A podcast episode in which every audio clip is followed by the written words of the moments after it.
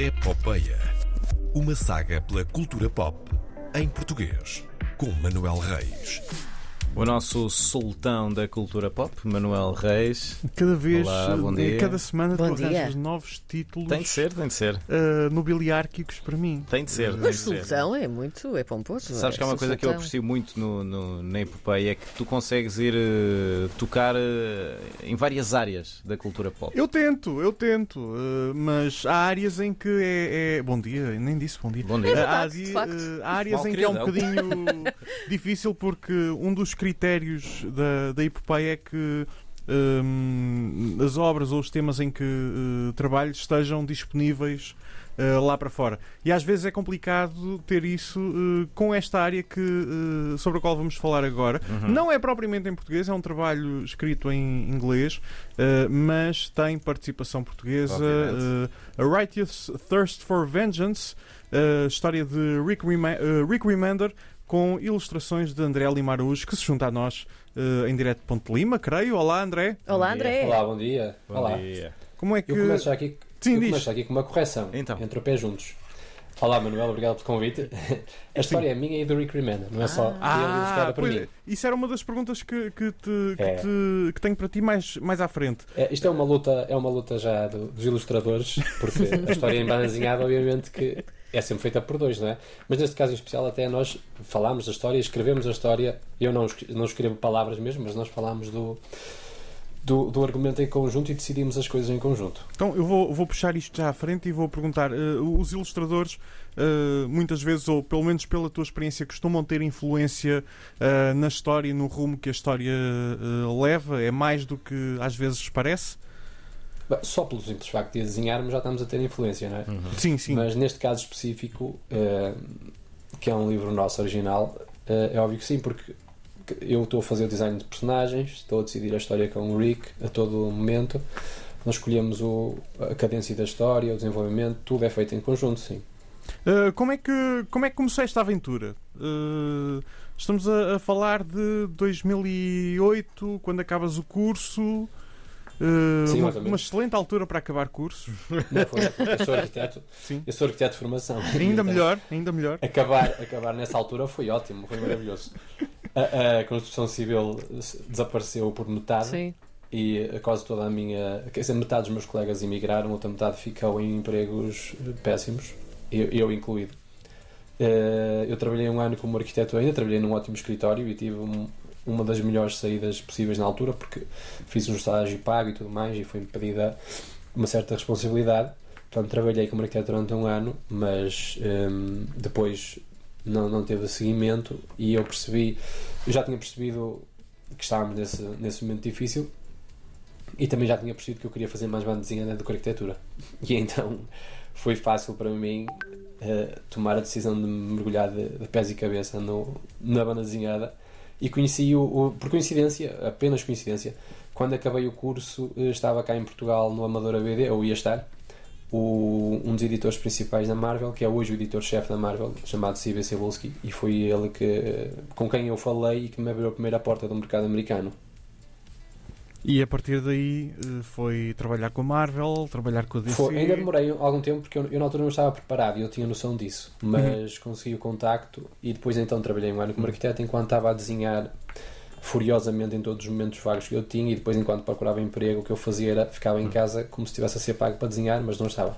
Estava a trabalhar, a desenvolver histórias minhas e a mostras para a Marvel e eventualmente cheguei a um ponto que, que ele disse ok, está, está, está com qualidade suficiente, vamos a isso. Portanto, foi quase como se fosse uma pré-época da, da banda desenhada. Tiveste. eh, Foi, foi como se tivesse. O que, eu, o que me aconteceu foi que fiz um curso, basicamente, de banda desenhada, lecionado por mim. Hum.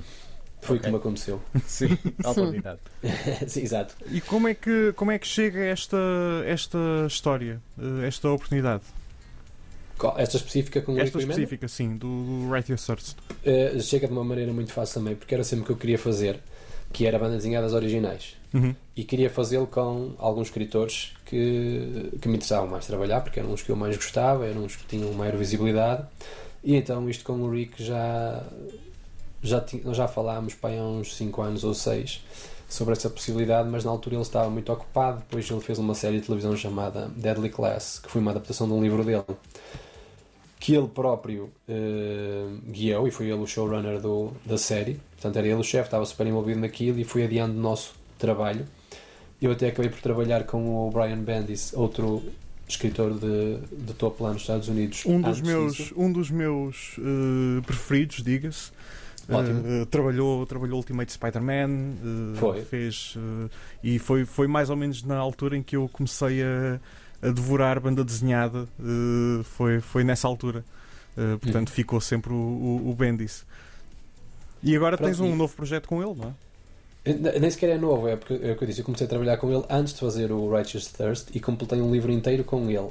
Um livro Uhum. que era suposto, que era original, meu e dele também, eh, completamente original, só que ia sair na altura na DC, porque ele tem lá um, tinha uma linha editorial na DC que lhe permitia eh, fazer esses, esses livros originais através da DC, que só publica super-heróis, como sabemos.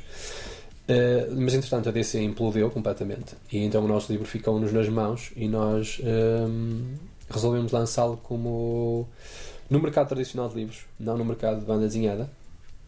E vai sair agora este ano. Ele está feito, já está completo.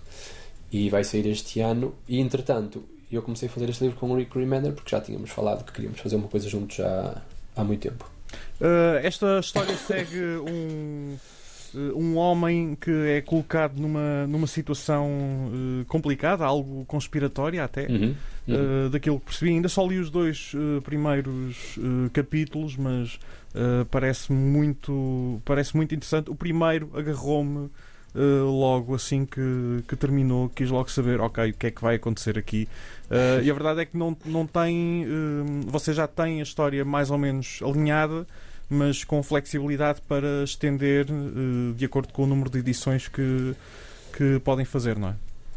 S- Sim e não, porque quer dizer, não vamos. Não, eu não quero, nunca quis, e o Rick também nunca quis estender isto indefinido. Fazer aquela coisa americana de, ok, enquanto vender, andamos com isto para a frente, mas Uhum. não, nós temos um fim definido já. E tínhamos uma certa elasticidade para encontrarmos, porque nós definimos, eh, e como o Manuel já deu o primeiro número e o segundo já sabe, já percebeu que nós temos uma. Estamos a usar um tipo de narrativa muito diferente do habitual lá, que é muito estendida no tempo. A, a ação está descomprimida e, eh, e ao mostrar isso assim, obviamente exige-nos um certo espaço. E nós não sabíamos exatamente quantos números iríamos ter. Eu posso dizer neste momento que estou a começar o número 9 já. Uhum. Saiu ontem a coleção com os números 1 a 5, por exemplo. Portanto, já existe muito material feito e o fim e a cadência estão definidos e o fim da história como é que ia ser, a cadência também estava definida, então deixámos que naturalmente a cadência encontrasse o fim e isso foi isso que definiu o número de o, o- a quantidade de números que vamos fazer de capítulos que depois eventualmente são colecionados. Uh, falaste da coletânea, saiu ontem, uh, junta as Sim. primeiras cinco edições uh, da- em, num formato trade paperback, não é? De, de capa, Uhum. de capa mole. Uh, eventualmente vão existir coletâneas para, para os outros. Já, uh, sim, sim. já tens mais ou menos um número de, para o, um número de capítulos final uh, para esta história? Temos, mas ainda não foi anunciado, por isso não posso falar. Não, vai, não podes anunciar aqui, não. Não E posso. a não posso tomar essa periodicidade? decisão sozinho. A periodicidade com que É mensal. sair? É mensal, sim. É mensal, está a sair mensal, já saiu o número 5, que saiu, e logo a seguir saiu a coleção dos primeiros 5 números, e entretanto o número 6 está para sair este mês. Já não me lembro do dia. Uh, mas há, há de ser, há de ser uh, publicitado. A Righteous Sim, Thirst sim. for Vengeance, os primeiros cinco uh, capítulos estão uh, numa coletânea que saiu ontem nas bancas, um pouco por todo o mundo, onde quer que exista uma loja de cómics.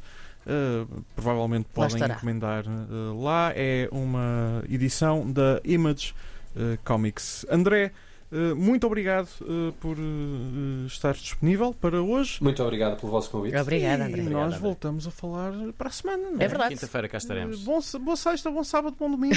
Até para a semana.